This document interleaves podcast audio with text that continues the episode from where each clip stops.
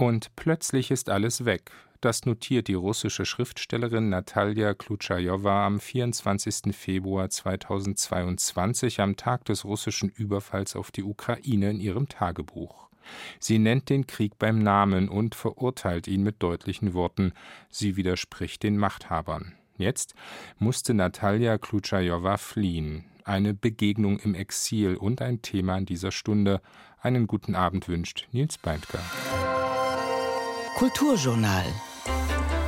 Kritik, Dialog, Essay. Auf Bayern 2. Außerdem ein Gespräch über Geschichte und Geist mit Detlef Felken, viele Jahre Cheflektor beim Verlag CH Beck bei einer kulturellen Institution. Und eine Erkundung auf den Spuren des Schriftstellers, Journalisten und Exilanten Hans Habe, unter anderem in München. Die Musik heute kommt aus Island. Dinner Alone heißt die neue EP der Songwriterin Arnie Margaret. Waiting for a moment that never came to tell you the things I wanted to say. Oh, but words always come to me afterwards nobody cares, but I still feel hurt. You said my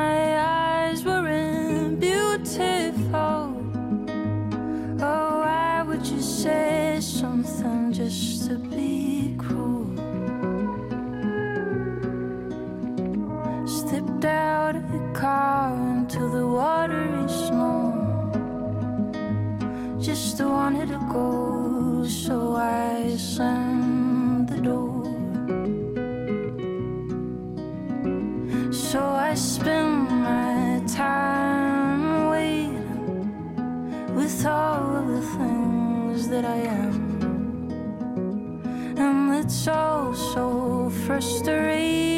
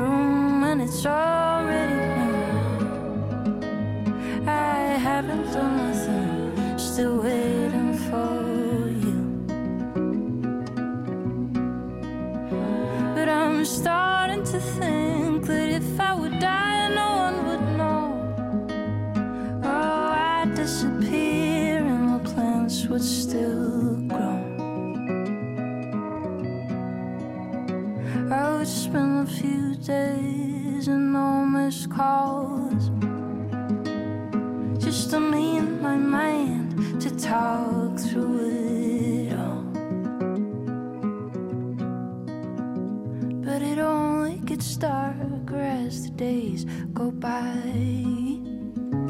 Oh, if I would see her, I'd say.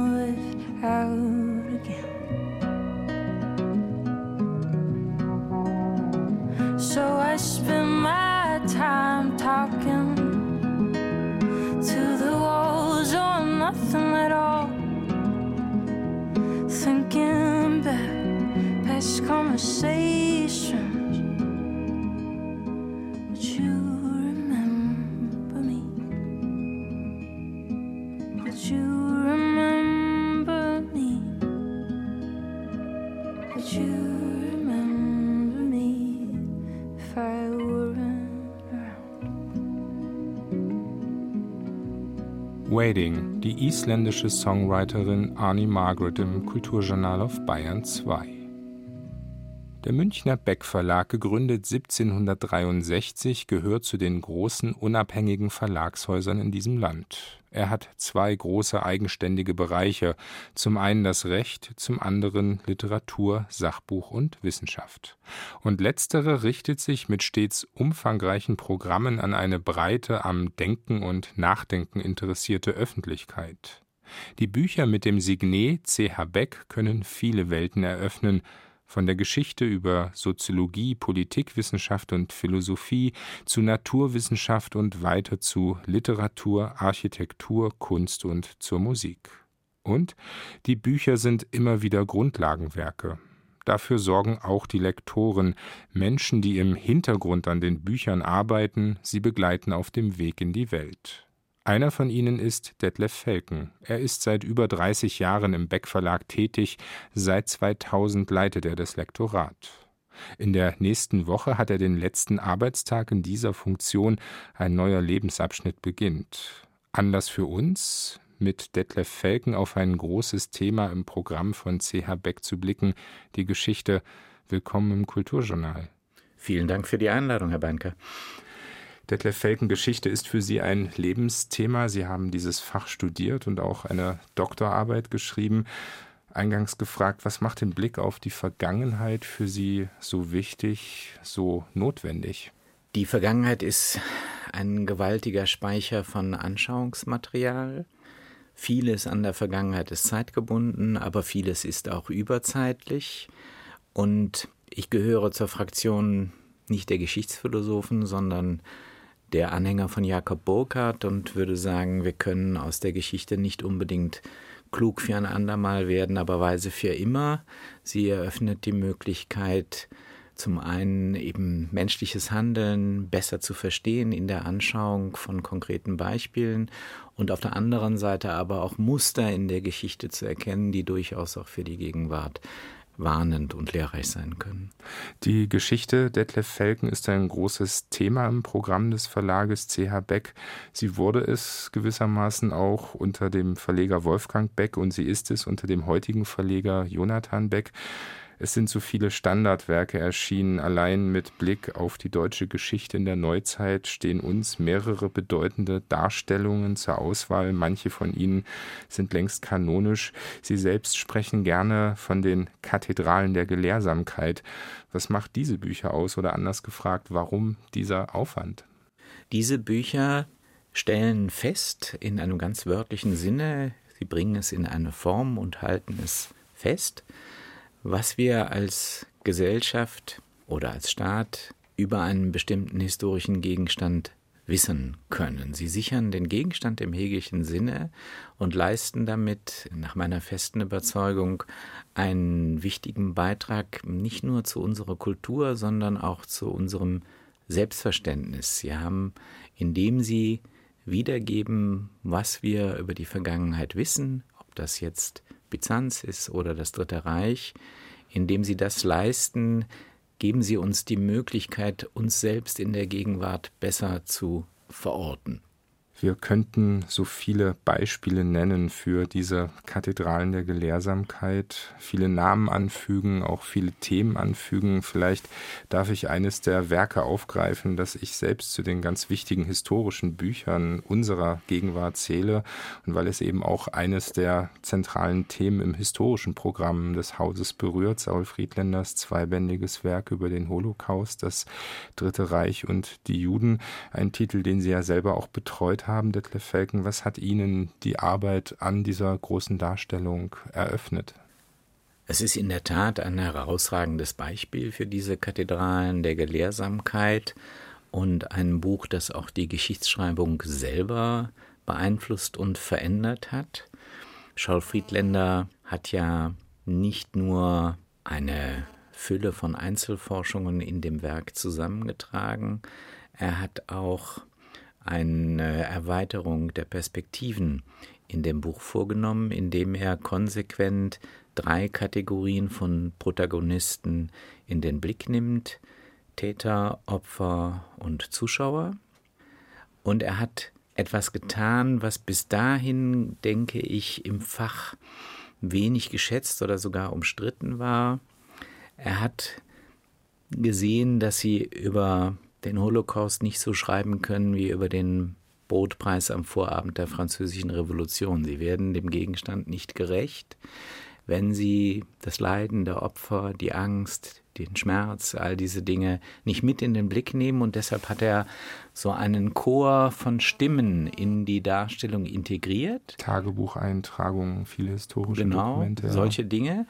Und indem wir eine Reihe von Einzelpersonen, die er herausgreift, die auch exemplarisch sind für bestimmte Konstellationen, ein pubertierender Junge, ein älterer Mann, äh, ein sozial hochgestellter, ein sozial schwachgestellter, einer in Osteuropa, einer in Frankreich etc., indem er dieses Set von Personen herausgreift und wir die durch ihre Geschichte begleiten, bis die allermeisten von ihnen am Ende dann eben ermordet werden, stiftet er eine emotionale Identifikation mit denen. Es interessiert uns, wie es mit denen weitergeht und wir bekommen mit, wie die Zwingen der Schrauben von dem Verfolgungsregime, von dem Terrorregime immer enger angezogen werden, wie die Lage immer prekärer, dramatischer wird. Das war schon sehr, sehr, es ist natürlich auch literarisch dann meisterhaft gemacht. Es ist auch in der Schnitttechnik wie in einem Film ungeheuer gekonnt gemacht. Und gleichzeitig ist es aber eben im Sinne dieser Kathedrale, es ist schon ein ganz außergewöhnliches Werk, dass das, was unter dem Stichwort kulturelles Gedächtnis, Erinnerungskultur läuft, ein großes Stück äh, nach vorne gebracht hat. Es ist wirklich eines der herausragenden Werke unserer Zeit. Wir erleben nun eine Zeit, die im Zeichen verschiedener auch historischer Zäsuren steht und damit natürlich auch Eingang findet in die Geschichtsschreibung. Russlands völkerrechtswidriger Krieg gegen die Ukraine ist eine solche Zäsur und wir finden dazu auch bereits sehr fundierte Bücher im Programm. Ich denke an Martin Schulze Wessels Darstellung des russischen Irrwegs in der Geschichte.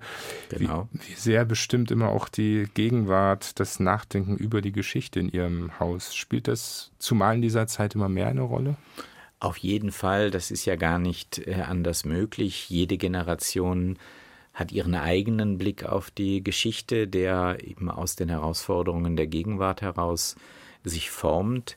Und deshalb muss auch jede Generation den Gegenstand sich wieder neu erschließen. Es gibt kein historisches Werk, von dem man sagen könnte, jetzt können wir über diesen Gegenstand für immer einen Haken machen. Das funktioniert nicht, weil die Menschen sich ja doch in einer permanenten Entwicklung befinden. Und im Übrigen, das gilt ja auch schon fürs eigene Lebensalter. Also wenn Sie ein bedeutendes Werk, eben haben wir über Scholl Friedländer gesprochen, wenn Sie das mit 20 lesen und wenn Sie das mit 65 lesen, das wird nicht das Gleiche sein, weil Sie eben Lebenserfahrungen gesammelt haben, die Dinge anders betrachten. Das alles hat Auswirkungen auf die Darstellungen.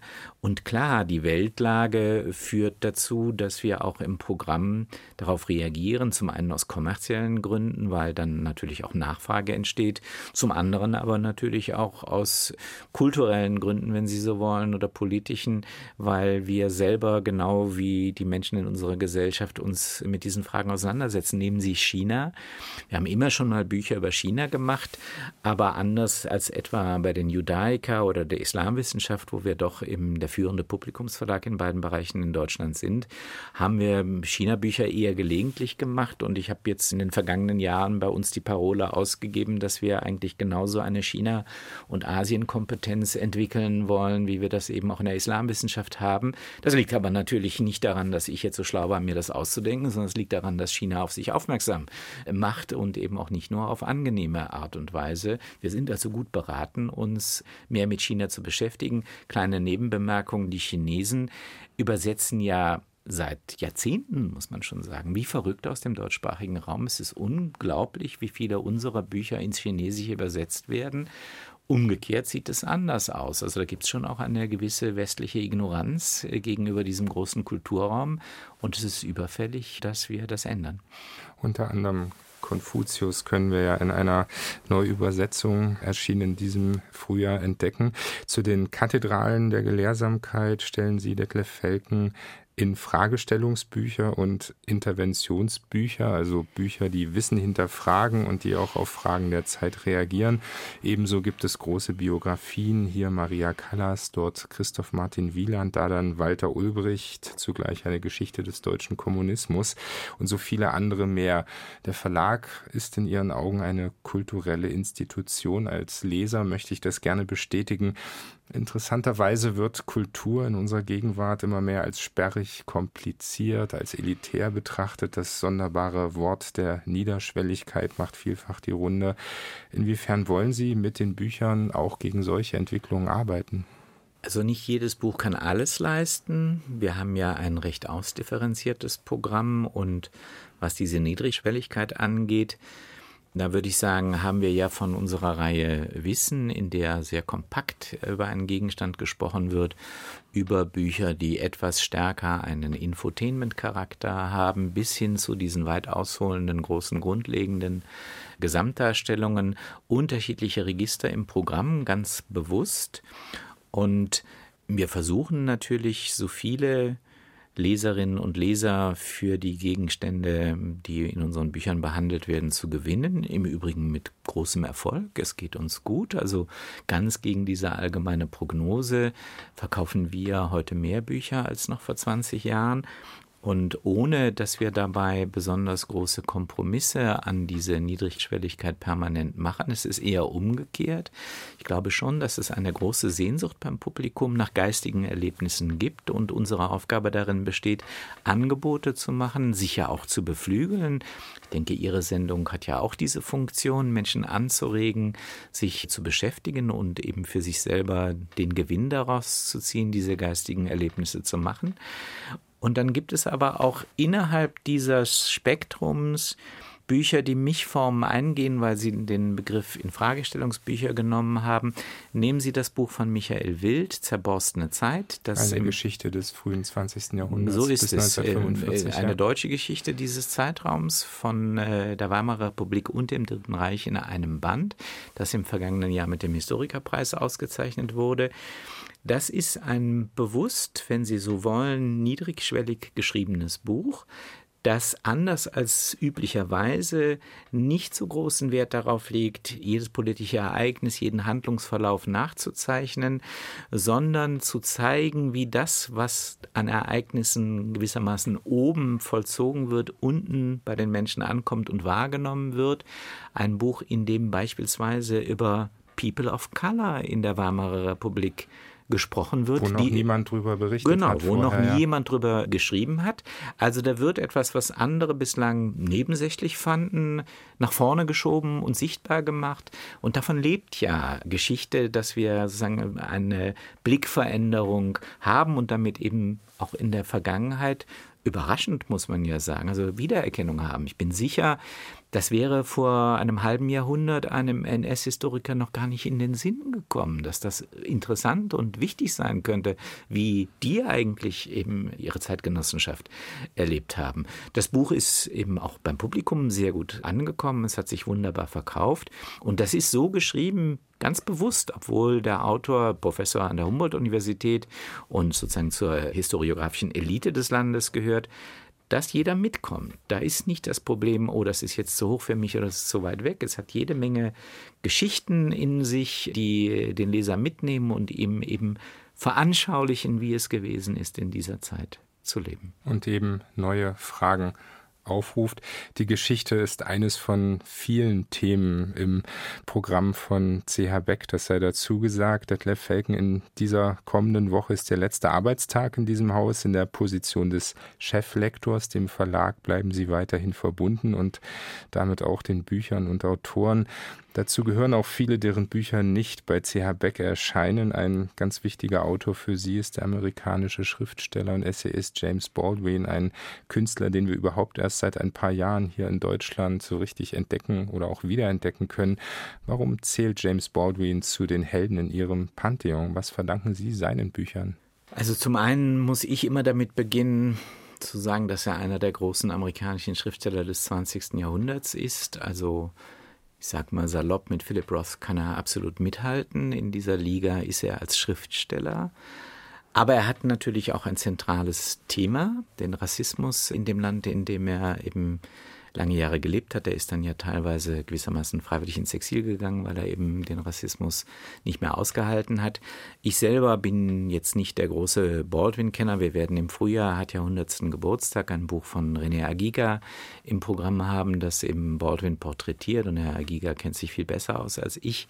Aber Baldwin ist einer von den Autoren, die den Schritt, ist jetzt eine große Formulierung, in ein planetarisches Denken schon gegangen sind. Also er ist ein schwarzer Aktivist, da gibt es auch ein identitäres Element, wenn Sie so wollen. Aber er hat ein Bewusstsein dafür, dass wir als Menschheit, wenn ich das so großformatig sagen darf, raus müssen aus diesen Schablonen, aus diesen Vorurteilen, aus diesem Denken, dass wir aufgefordert sind, ja, eben als Gesellschaft uns hinzuarbeiten in eine Welt von ja, die eigentlich über diesen Vorurteilen, Stereotypen, Rassismen steht. Und das ist in seinen Romanen, wenn man sie genau liest, auch immer wieder Gegenstand, wie die Menschen einerseits festhängen in ihren Vorurteilen und andererseits aber durch Liebe, durch politische Auseinandersetzung, durch Kultur die Chance haben, aus diesen Vorurteilen zumindest ein Stück weit rauszukommen und sie zu überwinden und deswegen ist es eben vor allen Dingen auch ein großes humanistisches Werk, in meinen Augen jedenfalls. Zu Gast im Kulturjournal Detlef Felgen, 23 Jahre lang als Cheflektor im Verlag CH Beck, tätig im Verlagsbereich Literatur, Sachbuch, Wissenschaft. Detlef Felgen, vielen Dank für Ihre Zeit, den Besuch im Studio und das Gespräch. Es war mir eine Freude. Who I wanna be able to love. Truly and fully.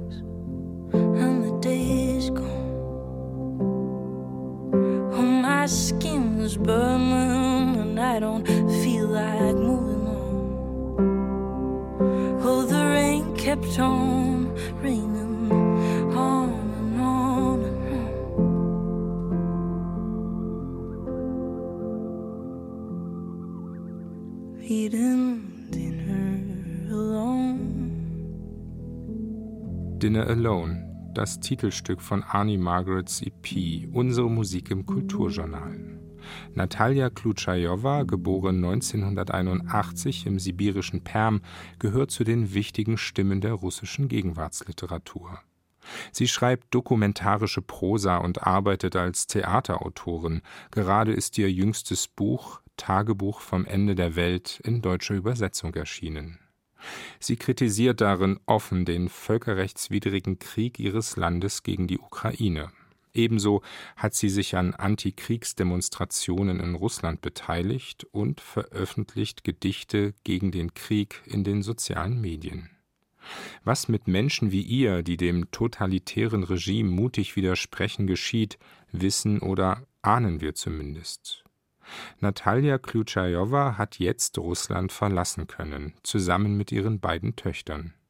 Sie lebt erst einmal in Landshut. Christina Hamel kennt die Autorin seit langem und hat sie im Exil besucht.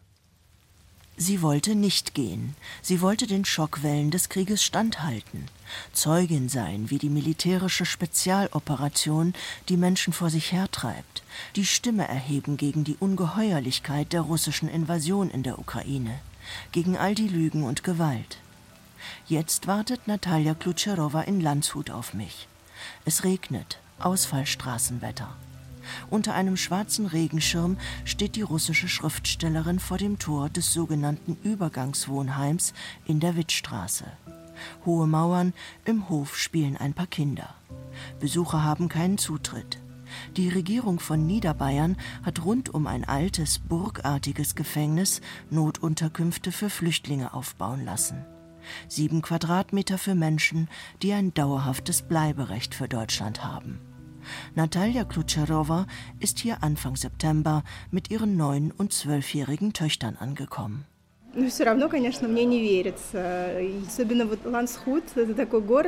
Ich kann immer noch nicht glauben, hier zu sein. Landshut scheint mir eine Stadt wie im Märchen zu sein. Ich kann es gar nicht fassen, dass man hier leben kann. Aber jetzt bin ich hier. Und zwar keineswegs als Touristin. Ich bin sehr erleichtert. Die ganze Anspannung der letzten Monate ist abgefallen. Wie viel Angst mich letztlich umgetrieben hat, war mir gar nicht so klar. Erst jetzt begreife ich das. Nach Beginn des russischen Angriffs auf die Ukraine im Februar 2022 hatte die aus dem sibirischen Perm stammende Schriftstellerin ein Theaterstück auf die Bühne gebracht. Weihnachten im Kessel erzählt von dem deutschen Arzt, Künstler und Pfarrer Kurt Räuber. In Deutschland ist er bekannt durch die sogenannte Stalingrad-Madonna, die heute in der Berliner Kaiser-Wilhelm-Gedächtniskirche hängt. Kurt Räuber hatte die Kohlezeichnung 1942 zu Weihnachten für seine Kameraden auf der Rückseite einer russischen Landkarte angefertigt. Maria mit dem Kind in schützender Innigkeit umschlossen. Der rekrutierte Arzt war kein Nazi, vielmehr ein Humanist. Unterschiedslos hatte er sowohl sowjetische als auch deutsche Verwundete versorgt. Ich habe darüber geschrieben, wie man Mensch in unmenschlichen Zeiten bleibt, wenn dein Land grandios Böses anrichtet.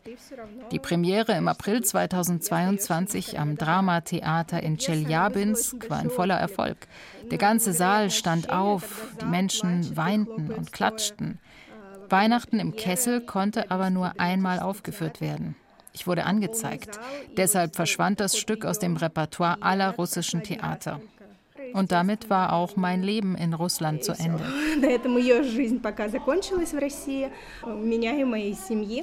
Die Anzeige, umgehend nach der Premiere eingegangen, beschuldigt Natalia Klutscherowa der Nazi-Propaganda, weil der Held ihres Theaterstücks ein Deutscher ist und der Wehrmacht angehört hatte.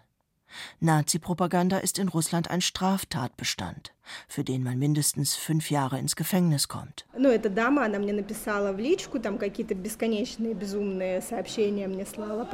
Diese Frau hat mich mit völlig verrückten Anschuldigungen überzogen. Ich sei eine Verräterin und so weiter. Sie ist eine orthodoxe Aktivistin und meint, dass sie die Heimat rettet, dass sie gegen die Feinde des Vaterlandes kämpft. Sie sprüht vor Hass gegenüber Ukrainern und russischen Kriegsgegnern. Sie arbeitet übrigens auch als Dramaturgin und hat sich auf Anzeigen in der Theaterszene spezialisiert.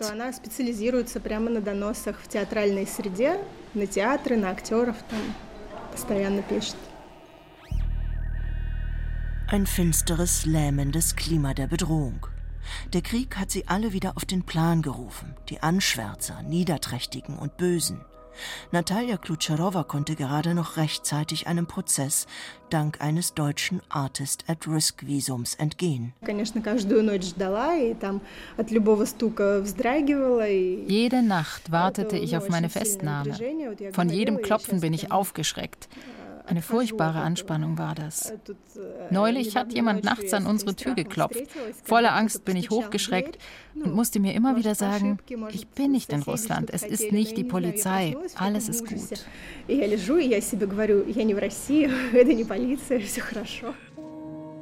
Der Druck war überwältigend. Wäre die Schriftstellerin verurteilt worden, hätte das Regime ihre Töchter ins Waisenhaus gesteckt. Doch trotz dieser permanenten Gefahr für ihre Familie hat Natalia Klutscherowa nie kleinlaut beigegeben. Offen bezog sie Position gegen den Krieg, sowohl in den sozialen Netzwerken als auch auf der Bühne bei Lesungen und Auftritten. Seit Kriegsbeginn hat die Schriftstellerin zudem Tagebuch geführt. Mitte August ist es auf Deutsch mit dem Titel Tagebuch vom Ende der Welt erschienen. In Russland erscheint es bei dem Petersburger Verlag Ivan Limbach. Die Worte Krieg und Putin werden geschwärzt bzw. grau überdeckt. Romane kann ich zurzeit nicht schreiben, weil ich mich auf nichts stützen kann. Für einen Roman braucht man Hoffnung, ein Ziel vor Augen, die Richtung, wohin es geht. Der Krieg nimmt einem jedoch jede Perspektive. Ich habe weder Hoffnung noch eine Vorstellung davon, wie alles enden wird.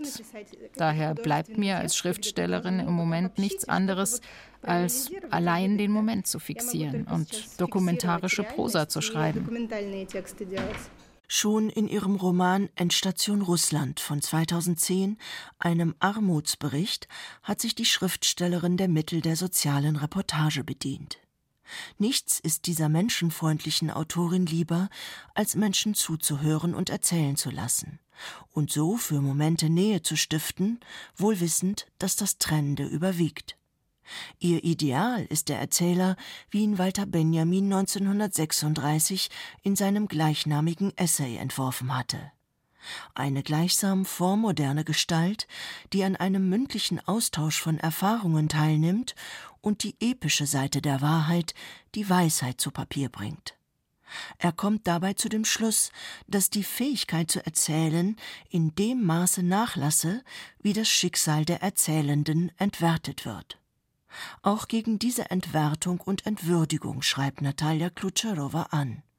Mit klarem Blick auf die politischen Verhältnisse im Land. In Endstation Russland, einer Irrfahrt auf Schienen, legt sie einem Rentner mit Akkordeon diesen Vierzeiler in den Mund. Putin legt an Stimmen zu.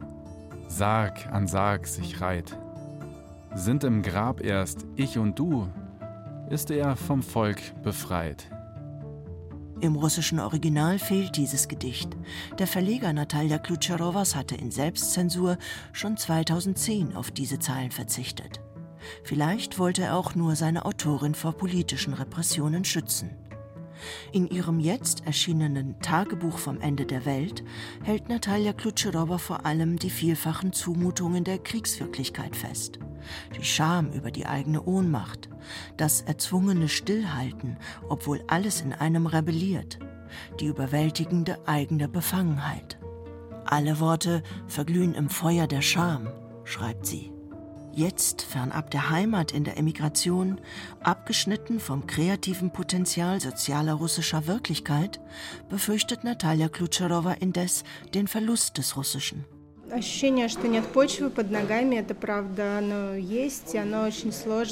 Es ist dieses Gefühl, keinen Boden unter den Füßen zu haben. Damit ist es schwierig zu leben. Irgendwie hängt man immer in der Luft. Ich habe große Angst, die Sprache zu verlieren. Bei all denen, die lange im Ausland leben, ändert sich das Russische. Die Sprache liegt mir sehr am Herzen, denn ich arbeite ja mit ihr. Vor der Abreise habe ich mir sogar ein Tattoo stechen lassen. Hier, das ist ein Baum, getrennt von den Wurzeln. Und hier steht, Bewahre meine Rede. Ein Zitat des Dichters Ossip Mandelstam, eine Art Zauberspruch für mich. Bewahre meine Rede.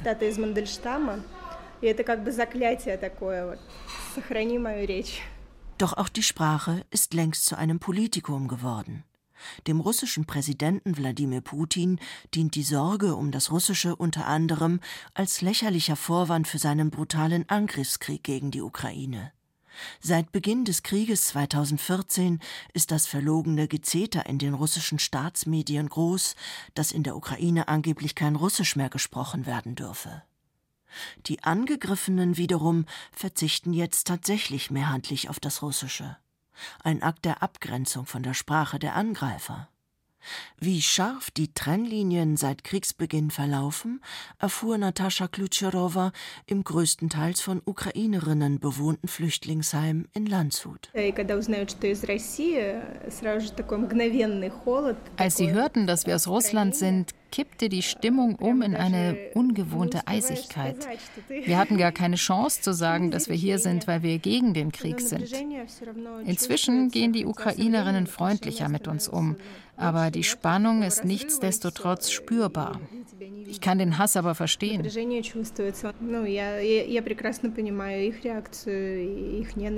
Ihr Zuhause in Jaroslawl an der Wolga hat Natalia Klutscherowa unterdessen wiederum Kriegsflüchtlingen aus der Ostukraine überlassen. In meiner Wohnung lebt jetzt eine Familie mit zwei Kindern aus Mariupol. Nach Russland kommen all jene, die den Krieg unterstützen und davon überzeugt sind, dass Russland sie befreit. Noch alle, mit denen ich in Jaroslawl gesprochen habe, reden so. Ich weiß nicht, inwieweit das ehrlich ist. Vielleicht hat man sie erschreckt, vielleicht haben sie Angst vor Problemen. Aber alle, die ich getroffen habe, standen auf der Seite Russlands. Mich hat das sehr verwundert. Man hat ihre Wohnungen zerstört. Vor ihren Augen wurden die Häuser beschossen. Aber sie sind davon überzeugt, dass Russland sie befreit. Das dokumentarische Schreiben von Natalia Klutscherowa, immer dicht an Menschen und Geschehnissen, ist auch eine Art Mythenzertrümmerungsprojekt. So etwas wie ein Dämonenräumdienst, ein trefflicher Begriff aus der Poesie von Marcel Bayer. Es gibt nicht viel in die Texte hinein zu interpretieren.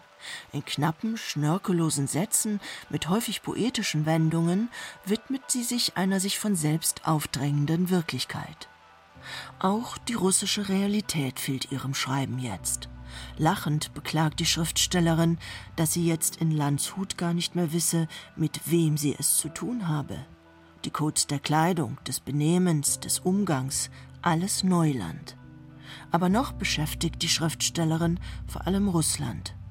Distanz kann den Blick bekanntlich noch einmal kurz scharfer stellen. Christina Hamel über die russische Schriftstellerin Natalia Klutschajowa. Ihr Tagebuch vom Ende der Welt, ein wichtiges literarisches Zeitdokument, ist bei Surkamp erschienen in der Übersetzung von Ganna Maria Braungart. Two scars on my face. My mother's eyes. I know I don't talk, I only hear her cry.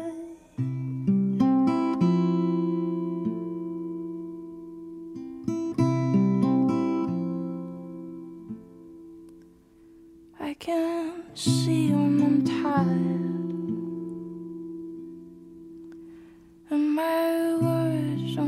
come out. I know that you know, but I can't say.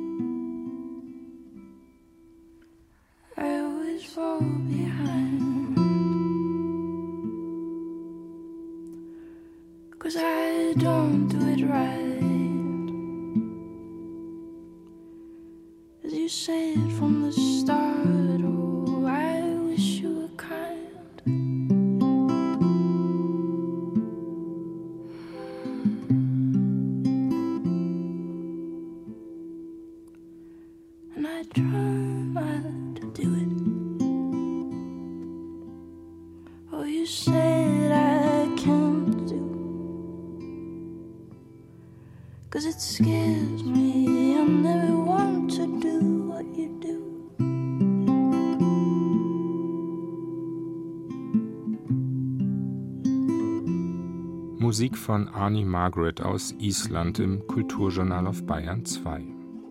Der Name Hans Habe ist in unserer Zeit vermutlich nur noch ganz wenigen ein Begriff, und wenn, dann vermutlich als Autor von Unterhaltungsromanen und als Springers Edelfeder. Lohnt es, seine Lebensgeschichte in den Blick zu nehmen, eine Lebensgeschichte, die auch nach München führt? Unbedingt, meint der Schriftsteller Marco Martin. Seit Jahrzehnten beschäftigt er sich mit Biografien wie der von Hans Habe. In einem Buch erzählt er nun von ihm und anderen Männern und Frauen, die ihre Stimme gegen die Macht erhoben haben, darunter Friedrich Thorberg, Alice Rühle-Gerstl, Hermann Broch oder Stefan Heim. Sie haben hellsichtig die politischen Entwicklungen ihrer Zeit kommentiert, haben gegen den Totalitarismus geschrieben, mussten ins Exil gehen. Was macht diese Menschen und ihre Lebensgeschichten interessant? Diese Frage an Marco Martin und willkommen im Kulturjournal. Ja, ich grüße Sie. Was diese Menschen auszeichnet, ist ihr Sinn für Gerechtigkeit, ihr Sensorium, was Ungerechtigkeiten betrifft, obwohl sie alle sehr unterschiedlich waren. Ich wollte keine Hagiografien und keine Heiligenlegenden schreiben. Das machen Sie auch nicht. Ja, besonders auch Autoren wie Stefan Heim und Anna Segers waren ja dann durchaus auch in ihrer DDR-Zeit sehr, sehr ambivalent, um es mal so zu sagen.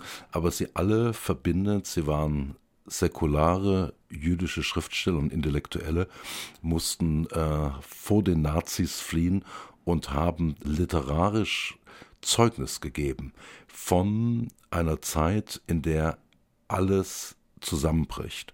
Und was sie uns heute noch lehren können, ist, dass wir das Gegebene nie als das endgültige missverstehen sollten, sondern dass wirklich alles, alles fragil ist und dieses Wachsamkeitssensorium, sage ich mal, hat sich dann auch literarisch niedergeschlagen in Erzählungen, in Romanen, bei Hans Habe, den Sie erwähnt haben, auch in einer umfangreichen publizistischen Tätigkeit, wobei hier auch, und das gehört auch zur ambivalenten und komplexen Wahrheit hinzu, viele seiner Polemiken, die er dann ab 1968 gegen die Studentenschaft geschrieben hat, nicht immer genau waren.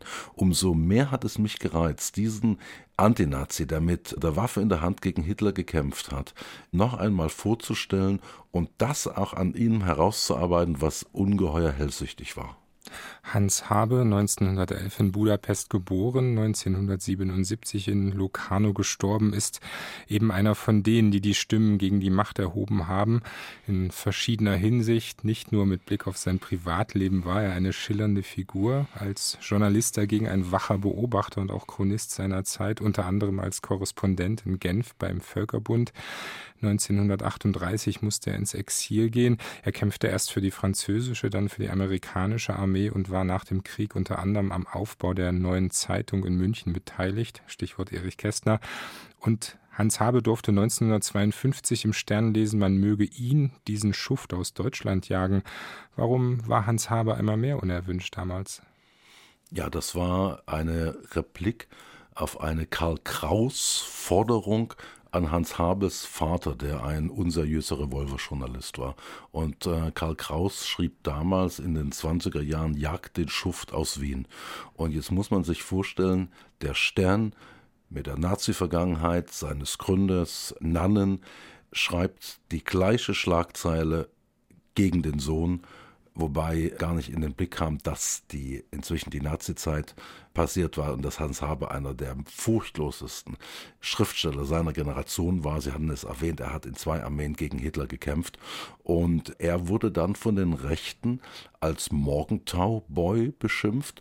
Ja, und auch ein antisemitisches. Das, Anti, das antisemitische Soupçon äh, spielte eine große Rolle und gleichzeitig nahm man ihn übel, dass er ein jüdischer Antinazi ist, aber kein Linker und auch kein Mitglied der Gruppe 47, sondern jemand, der sich auf das traditionelle Erzählen bezog und gleichzeitig sehr kritisch war gegenüber jungen Deutschen, die jetzt glaubten, aus dem Fakt heraus nicht schuldig geworden zu sein, auftrumpfen zu können und die Vergangenheit ad acta zu legen. Er hatte da ein sehr klares Sensorium und in einem seiner Romane lässt er einen, wahrscheinlich sein alter Ego, sagen, die jungen Leute, die jungen Nachkriegsdeutschen hassen ihre Väter, aber noch mehr hassen sie jene, die damals ihre Väter bekämpft haben. Und das beschreibt natürlich die Situation in der Bundesrepublik, die mit den Emigranten und den teilweise auch zurückgekehrten Emigranten fremdelte. Und auch die sogenannten weiße Weste Nachkriegsdeutschen, die jungen Leute, die jetzt die, sagen wir mal, die Gnade der späten Geburt für sich in Anspruch nehmen konnten, waren von dieser ungeheuren Hartherzigkeit und Hartleibigkeit und in Hans Haber hatten sie aber einen, der das beschreibt, in seinem Roman Christoph und sein Vater. Das ist eine Art Schlüsselroman, der die Geschichte Thomas Harlans mit seinem Vater, also dem Nazi-Regisseur Veit Harlan, literarisiert. Und solche Biografien, solche Gestimmtheiten, solche Konstellationen und auch so ein Roman wieder zu entdecken und in meinem Entdecken zu beschreiben, auch mit der Hoffnung, dass äh, diese Bücher für diejenigen, die mein Buch lesen, dann ebenfalls interessant werden, das hat mich motiviert. Sie beschäftigen sich, Marco Martin, eingehend mit Hans Habes Büchern, insbesondere eben mit den Zeitromanen, darunter der schon erwähnte Christoph und sein Vater 1966 erschienen, eben eine Münchner und gleichzeitig deutsche Geschichte, Thomas Harlan und sein Vater Veit Harlan, der Regisseur von Jud Süß. Ein anderes Thema ist der Rassismus, wie Sie zeigen. Es gibt einen Roman Weg ins Dunkel, da schreibt er über die schwarzen Soldaten in der amerikanischen Armee. Ebenso hat er über die Konferenz von Evian geschrieben vor dem Krieg über Europas Scheitern mit Blick auf die Aufnahme jüdischer Flüchtlinge. Und in Tödlicher Friede wiederum erzählt Hans Habe von der Zerschlagung der Tschechoslowakei im Zuge des Münchner Abkommens im September 1938 vor 85 Jahren eine scharfe Abrechnung mit der Appeasement-Politik, mit dem fatalen Agieren der Pharisäer, wie er die nennt, die vor Hitler eingeknickt sind. Was trieb Hans Habe damals unmittelbar vor dem Zweiten Weltkrieg um? Also er war derjenige, der 1932 bereits herausgefunden hatte, dass Hitler eigentlich Schickelgruber hieß. Die berühmte Enthüllung. Die berühmte Enthüllung. Seitdem hassten ihn die Nazis. Er stand auf ganz, ganz äh, oben auf den Fahndungslisten. Und als sein Buch Tödlicher Friede äh, 1939 in Genf erschien, brachte Goebbels alles Erdenkliche in die Wege, dass verhindert wird, dass dieses Buch ins Reich reingeschmuggelt wird, weil er sofort gesehen hat, das ist Sprengstoff. Hier beschreibt jemand, wie die Zerschlagung der Tschechoslowakei und das Zögern des Völkerbundes und das Wegschauen des Westens den Weg für die Diktatur ebnen, also für eine Diktatur in ganz Europa. Ernst Hader hat sehr wohl erspürt, wie gleichgültig der Westen war und eben nicht nur in Bezug auf die Tschechoslowakei, sondern vorher auch auf die Kolonialverbrechen der Italiener in Äthiopien auf die unterlassene Hilfeleistung für die tödlich bedrohte Spanische Republik ab 1936. Und dieser Mann hat zum Teil selbst schon auf der Flucht diese Romane geschrieben und er ist kein Teil des bundesdeutschen Kanons. Das finde ich schon sehr bemerkenswert, dass Autoren wie Hans Haber oder auch wie der Österreicher Friedrich Thorberg oder Ludwig Marcuse, auf den wir vielleicht noch zu sprechen kommen, der nichts der, mit Herbert Marcuse zu der tun nichts hat. mit Herbert Marcuse zu tun hat, lucide und klare war aus Herbert Marcuse und vielleicht auch deshalb nicht so sexy für die nach Allerklärung suchenden Forschen 68er war. Also das heißt, mich hat es schon gereizt, an die Menschen zu erinnern, die nicht Teil eines mitunter etwas allzu präsigen bundesdeutschen Nachkriegskanons geworden sind. Im Grunde genommen sind es ja auch auf ihre Weise dann zweite Vertreibungen, oder? Wenn man Leute wie Hans Habe nimmt, aber auch den erwähnten Ludwig Marcuse. Das kann man sagen. Wir leben ja bis heute mit der Mehr, dass gesagt wird, ab 68 änderte sich alles und das Sprechen über Auschwitz begann. Man kann auch sagen, das Plappern über Auschwitz begann. Und jemand wie Ludwig Marcuse hat es sehr klar nicht nur empfunden, sondern auch beschrieben. Er sagt, auf einmal ist äh, in der Wahrnehmung der linken 68er Studenten Auschwitz so eine Art kapitalistischer Normalfall. Wir erinnern uns, dass dann in den 80er Jahren Heiner Müller vom Prinzip Auschwitz, vom Prinzip äh, Selektion des Kapitalismus sprach. Also eine Relativierung der Shoah von links. Und diese Leute, die darauf aufmerksam machten, hatten eben dann nach 68 im progressiven Milieu, dem sie doch eigentlich äh, sich nahe fühlen konnten, keinen Stich mehr. Sie waren in den 50er und noch 60er Jahren äh, präsent in den großen Zeitungen, auch in den Radiostationen, selbst auch im Fernsehen. Und dann nach 68 brach etwas weg. Und es waren eigentlich ganz wenige Nachkriegsdeutsche, nicht zufällig Heinrich Böll, die erspürt haben, dass solche Menschen, gerade wie Ludwig Marcuse, unverzichtbar sind, wenn man wirklich eine Reflexion haben möchte, nicht nur über den Zustand der Gesellschaft, sondern auch über den Zustand unserer menschlichen Natur, jenseits von großen Sprüchen wie repressive Toleranz oder der eindimensionale Mensch und so weiter. Ludwig Marcuse sagte zum Beispiel, jeder Satz, der beginnt mit der Formel der Mensch ist, ist automatisch falsch. Der Satz müsste lauten, der Mensch ist auch. Und in dieser Kunst des subtilen Hinzufügens war gerade Ludwig Marcuse ein großer Meister und deshalb verdient er, ich würde sagen, mehr konkreten Nachruhm als der dann zum Studentenguru aufgestiegene Herbert Marcuse. Einer derer, von denen Sie erzählen, Autorinnen und Autoren Marco Martin, mehr dazu in Ihrem Buch Brauchen wir Ketzer, Stimmen gegen die Macht, erschienen im Arco Verlag. Hans Habe eben ein anderer. Viele weitere Lebensgeschichten sind zu entdecken. Was mir aufgefallen ist, das Münchner Abkommen von 1938 und die Appeasement-Politik der westlichen Staaten spielt ja schon kurz eine Rolle im Gespräch. Diejenigen, von denen Sie erzählen, haben dieses Nachgeben gegenüber einem Diktator als Zeitgenossen erlebt und kritisch kommentiert. Hans habe eben auch ganz deutlich und prononciert zum Ende gefragt, was können uns Lebensgeschichten wie die von Hans Habe mit Blick auf unsere eigene Zeit erzählen? Ich habe dieses Buch vor und dann zu Beginn des putinschen Angriffskriegs gegen die Ukraine geschrieben. Und die Parallelen sind natürlich mit den Händen zu greifen. Wir hatten ja auch lange vorher dieses Schönreden, dass man sagt, man gebt doch Putin die Krim, nun gebt ihm doch die Ostukraine, die Leute sprechen dort eh Russisch und so weiter.